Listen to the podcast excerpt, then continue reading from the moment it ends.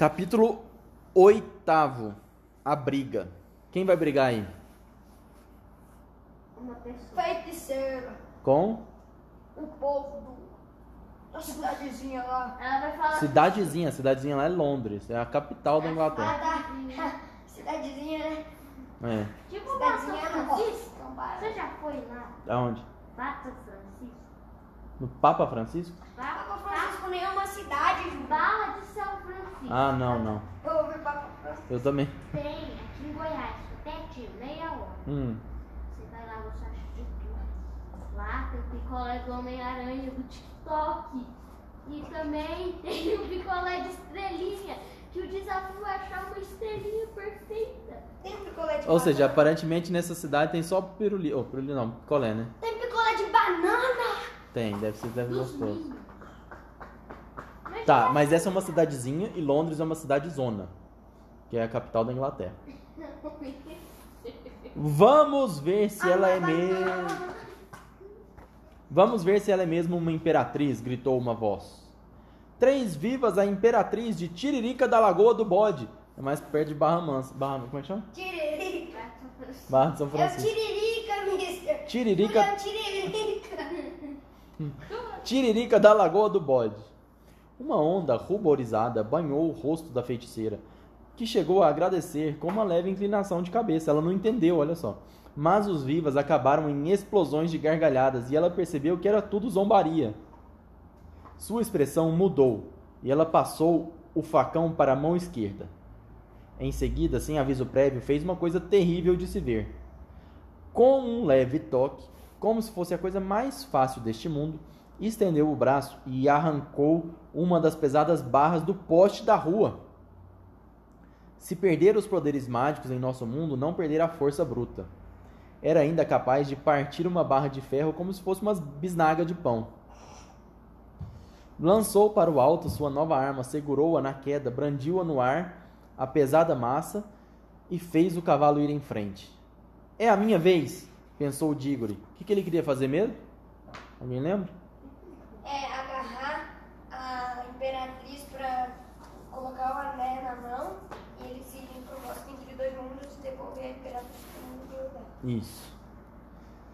Se o animal ficasse quieto um pouquinho, poderia agarrar o calcanhar da feiticeira. Enquanto corria, ouviu um barulho de coisa esmagada e um baque. A feiticeira havia descido a barra de ferro em cima do capacete do chefe de polícia. O homem caiu como um pino de boliche. Depressa, Diggory, temos que acabar com isso, disse uma voz a seu lado. Era Polly, que viera correndo depois de acabado o castigo. Também com quatro pernas de galinha. Corre rápido. Puxa, você. E ela ainda tem quatro humanos também. É. Como é que ela anda?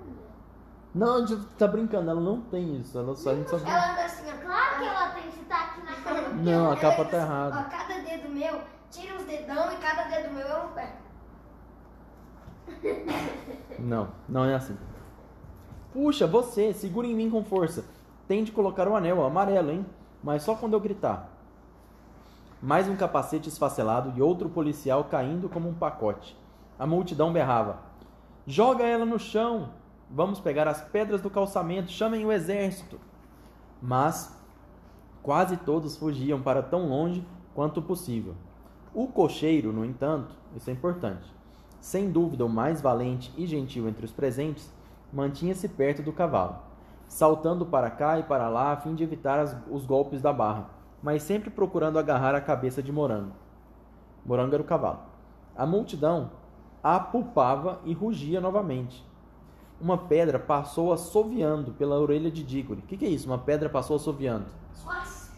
Ah. Deu pra ele ouvir o barulho da Ela, pedra. a pedra estava assoviando? Não, mas era o barulho que ela tava fazendo. Ah, como é que chama essa figura de linguagem que eu falo toda hora e ninguém lembra?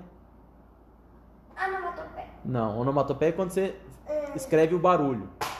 Pou, por exemplo, é uma onomatopeia. Não, isso não é onomatopeia. Pou, pou, esse é onomatopeia. Mas quando algo inanimado tá fazendo. Personificação. Isso, graças a Deus, lembrou? É. Lembrou? Quando você dá, Personification. Quando você dá uma ação de, um, de um ser vivo a um, a um ser imagin, imani, Inanimado. Mister, ela- Inanimado. Você tá falando disso e você olhou pra pro lado. Aí eu fui olhar pro lado começou a. É, é, muito bem, muito bem, muito bem, lembramos. Não, foi Lucas. Não, mas a gente lembrou em conjunto. Cadê? Passou assoviando pela orelha de Diggory. Foi quando soou a voz da feiticeira, clara como um toque de sino, e mostrando que naquele momento, pelo menos, naquele momento, pelo menos, ela estava próxima da felicidade. Canalhas! Hão de pagar muito caro por isso quando eu tiver conquistado este mundo. Não deixarei pedra sobre pedra nesta cidade. Vou fazer como fiz em Sharn, com Felinda, com Sorlois, com Bramandin. Por fim, Diggory agarrou-lhe o tornozelo. A feiticeira deu-lhe um chute de calcanhar, atingindo-lhe a boca. Com a dor do lábio cortado, a boca cheia de sangue, Diggory soltou o pé de Jades. De algum lugar próximo chegou-lhe o grito tremido de tio André. Minha senhora, minha senhora, por favor, por favor, comporte-se. Diggory deitou a mão outra vez no calcanhar e mais uma vez foi chutado para trás. Outros homens iam sendo atingidos pela barra de ferro. Diggory fez a terceira tentativa. Segurou o calcanhar dessa vez para valer, berrando para Polly. Agora! Aí, graças a Deus, as caras iradas e apavoradas sumiram. As vozes rai- raivosas e tremidas fizeram silêncio, menos a de tio André. Perto de Diggory, na escuridão, a voz do tio choramingava. Oh, oh, devo estar delirando. Só pode ser a morte. Não aguento mais, não está direito. Nunca na minha vida quis ser feiticeiro. Ih, tá dando para trás. Foi tudo um mal entendido, tudo culpa da madrinha. Eu protesto. E nas minhas condições de saúde, eu, de uma família tão tradicional. Que droga, disse Diggory. A gente não queria trazer o velho. Que trapalhada. Puxa vida, você tá aí, Polly. Estou, pare de empurrar. Não estou empurrando. Não teve tempo de dizer mais nada. Haviam surgido na cálida e esverdeada lumino- luminosidade do bosque. Polly já gritava ao pisar fora do lago. Não é possível, trouxemos o cavalo também e até o senhor André, o cocheiro. E que confusão! Quando a feiticeira percebeu que se encontrava de novo no bosque, ficou muito pálida, vergando-se até sua face tocar a crina do cavalo. Estava passando mal. Tio André tremia feito vara verde, mas Morango sacudiu a cabeça e relinchou, muito contente, parecia sentir-se melhor. Era a primeira vez que Diggory via o cavalo tranquilo. As orelhas, que antes estavam caídas, voltaram à posição normal. Os olhos brilharam de novo. Tudo bem, companheiro, disse o cocheiro, dando uns tapinhas no pescoço do cavalo. É só ter cuidado. Morango fez a coisa mais natural do mundo. Morrendo de sede, o que não era de se espantar, andou tranquilamente até o lago mais próximo para beber água. Diggory ainda segurava o calcanhar da feiticeira e Polly a mão de Diggory. Uma das mãos do cocheiro pousava em Morango, a outra estava na mão do tio André, que ainda tremelicava. O que, que eles estão fazendo aqui nesse, nesse parágrafo? Most- Não, o que, que o, o narrador está fazendo nesse parágrafo? Oxi, uma das mãos do cocheiro pousava em morango e a outra estava na mão de tio André. Mas o cocheiro não era o tio André? Não, não, não. Cocheiro é uma outra pessoa. Não, não chama André, não. A gente não sabe o nome dele, só de cocheiro, ainda. Mas esse parágrafo mostra que todo mundo, um tava tocando o outro, não é verdade? Um tava tocando o outro. Gostei desse nome. Qual? Morango? É, bonitinho.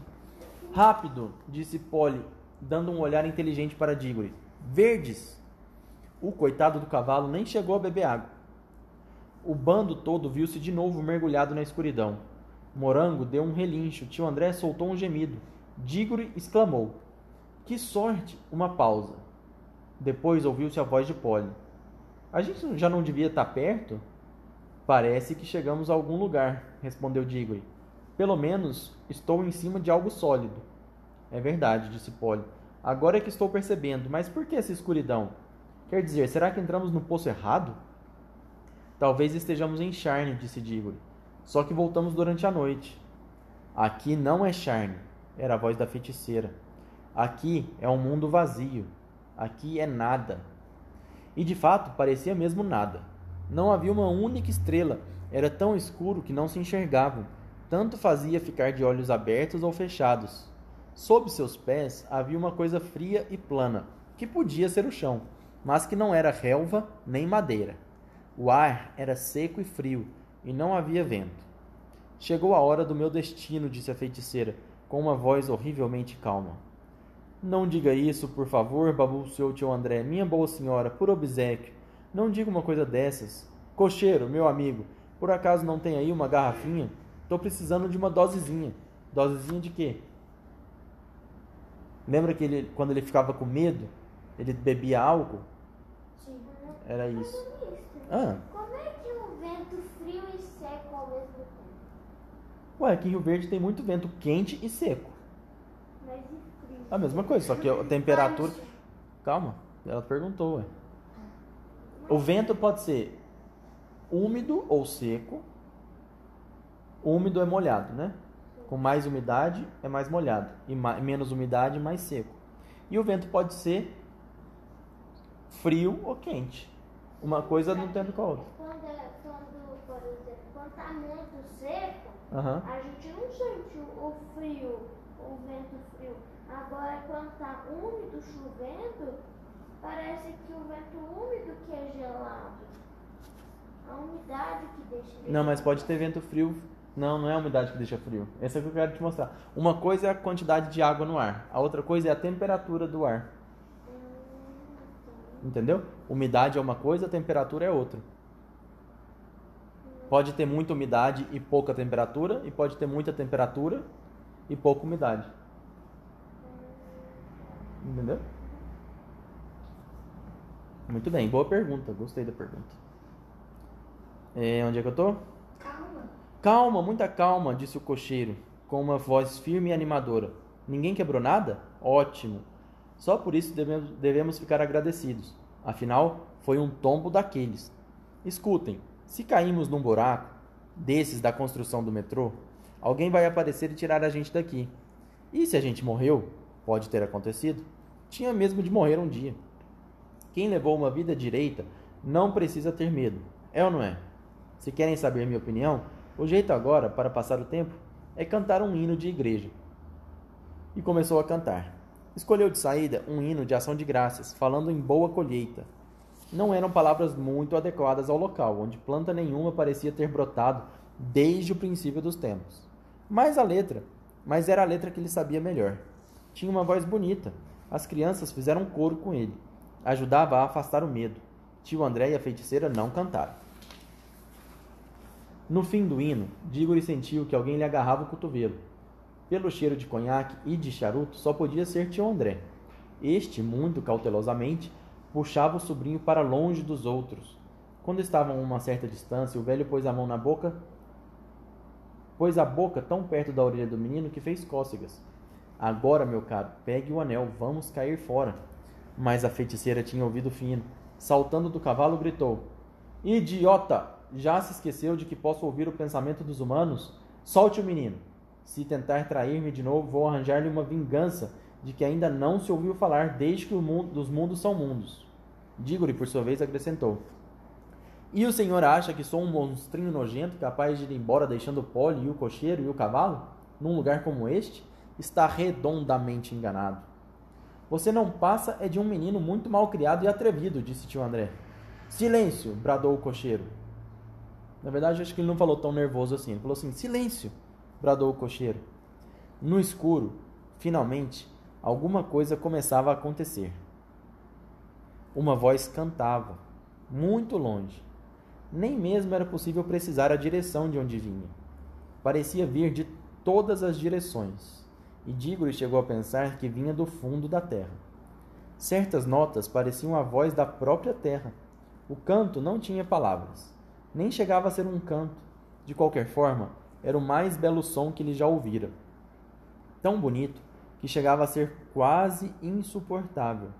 O cavalo também parecia estar gostando muito, pois relinchou como faria um cavalo de carga se depois de anos e anos de duro trabalho se encontrasse livre na mesma campina onde correra quando jovem e de repente visse um velho amigo cruzando a relva e trazendo-lhe um torrão de açúcar.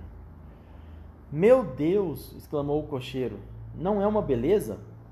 E duas coisas maravilhosas aconteceram ao mesmo tempo. Uma, outras vozes reuniram-se à primeira, e era impossível contá-las. Vozes harmonizadas a primeira, mais agudas, vibrantes, argênteas. Outra. A escuridão em cima cintilava de estrelas. Estas não chegaram devagar, uma por uma, como fazem nas noites de verão. Um momento antes, nada havia lá em cima, só a escuridão. Num segundo, milhares e milhares de pontos de luz saltaram em, em estrelas isoladas, constelações, planetas muito mais reluzentes e maiores do que em nosso mundo. Não havia nuvens. As novas estrelas e as novas vozes surgiram exatamente ao mesmo tempo. Se você tivesse visto e ouvido aquilo, tal como Diggory teria tido a certeza de que eram as estrelas que estavam cantando, e, se, e que fora a primeira voz, a voz profunda que as fizera aparecer e cantar. Louvado seja, disse o cocheiro. Se eu soubesse que existiam coisas assim, teria sido um homem muito melhor. A voz na terra estava agora mais alta e triunfante. Mas as vozes no céu, depois de entoar com ela por algum tempo, tornaram-se mais suaves. Longe, perto da linha do horizonte, o céu se acinzentava. Movia-se uma aragem leve e refrescante. O céu, naquele ponto, tornava-se gradualmente mais pálido. Já se viam algumas formas de colinas recortadas contra ele, e a voz continuava a cantar. A luminosidade agora já era suficiente para que se vissem. O cocheiro e as crianças estavam de boca aberta e olhos acesos. Bebiam um som. Pode beber o som? A gente escuta o som, né? Quando a gente está fazendo o que aqui? Misturando dois sentidos ao mesmo tempo, não é? Audição e paladar paladar. Quando a gente mistura dois, dois ou mais é, sentidos, a gente faz uma coisa que eu gosto muito, chama sinestesia. Palavrão novo, hein? Sinestesia. Fala, sinestesia. Quando mistura dois ou mais sentidos. Fica bonito, não? Hã? Fica bonito, não fica? Olha só. É... A Júlia dormiu. Levanta, Júlia. Não, Então tira. Aí aparece que Agora essa sim. é mais clara do que essa. Ótimo. Aqui tá escuro. Aqui Porque tá a luz está pegando em cima, né? Igual, na, igual em Narnia agora. ó. O sol está nascendo e agora dá para ver o, o contorno das colinas e escutar o som. O som Igual era... em Nárnia, você tá falando que aqui é Nárnia. Ah, olha o próximo capítulo. A gente já sabe que Olha o próximo capítulo. Criação de Narnia. Tá, onde é que eu tô? É... Bebiam o som. O som parecia lembrar-lhes alguma coisa. Também a boca de tio André estava aberta, mas não de júbilo. Parecia mais que o queixo dele tinha se separado do resto do rosto. Seus ombros estavam caídos e os joelhos tremiam. Não estava gostando da voz. Se houvesse ali um buraco de rato, já teria sumido por ele. Mas a feiticeira olhava como se de algum modo entendesse mais daquela música do que ninguém. De boca fechada, lábio contraído, punho cerrado, desde que a canção começara, sentia que aquele mundo se enchia de uma magia diferente da sua e mais forte. E ela a detestava. Teria, se pudesse, esmagado aquele mundo com todos os mundos, só para interromper o canto. O cavalo permanecia de orelhas atentas, pisoteando às vezes o solo. Não era mais um velho e cansado cavalo de tração. Já se podia até acreditar que seu pai estivera mesmo na guerra. O céu do Oriente passou de branco para rosa, e de rosa para dourado. A voz subiu, subiu, até que todo o ar vibrou com ela. E quando atingiu o mais potente e glorioso som que já havia produzido, o sol nasceu. Diggory nunca tinha visto um sol daqueles. O sol sobre as ruínas de Sharn parecia mais velho do que o nosso, mas este parecia mais jovem. Tinha-se a impressão de que ele, iria, que ele ria de alegria enquanto ia subindo. E, quando seus raios cobriram a terra, os viajantes puderam verificar em que lugar estavam. Tratava-se de um vale, através do qual serpenteava um grande e caudaloso rio, que corria para o leste na direção do sol. Ao norte, colinas suaves, ao sul, montanhas altas. Mas era um vale apenas de terra, rocha e água. Não havia uma única árvore, arbusto ou folhinha de capim. A terra tinha muitas cores, cores novas, quentes e brilhantes, que faziam a gente exaltar, até que se visse o próprio cantor. Então, todo o resto seria esquecido. Era um leão, enorme, peludo e luminoso. Ele estava de frente para o sol que nascia. Com a boca aberta, em pleno canto, ali estava ele, a menos de trezentos metros de distância. Que mundo medonho! exclamou a feiticeira. Temos de fugir imediatamente. Prepare a magia. Estou perfeitamente de acordo, madame, falou o tio André. Que lugar mais desagradável, sem nenhuma civilização. Se pelo menos eu fosse um pouco mais moço e tivesse uma espingarda. O senhor, disse o cocheiro, não está achando que ia poder matar ele, ou está? E quem poderia? perguntou Polly. Prepare a magia, imbecil, retornou Jades. Perfeitamente, madame, replicou o tio André com um ar astuto.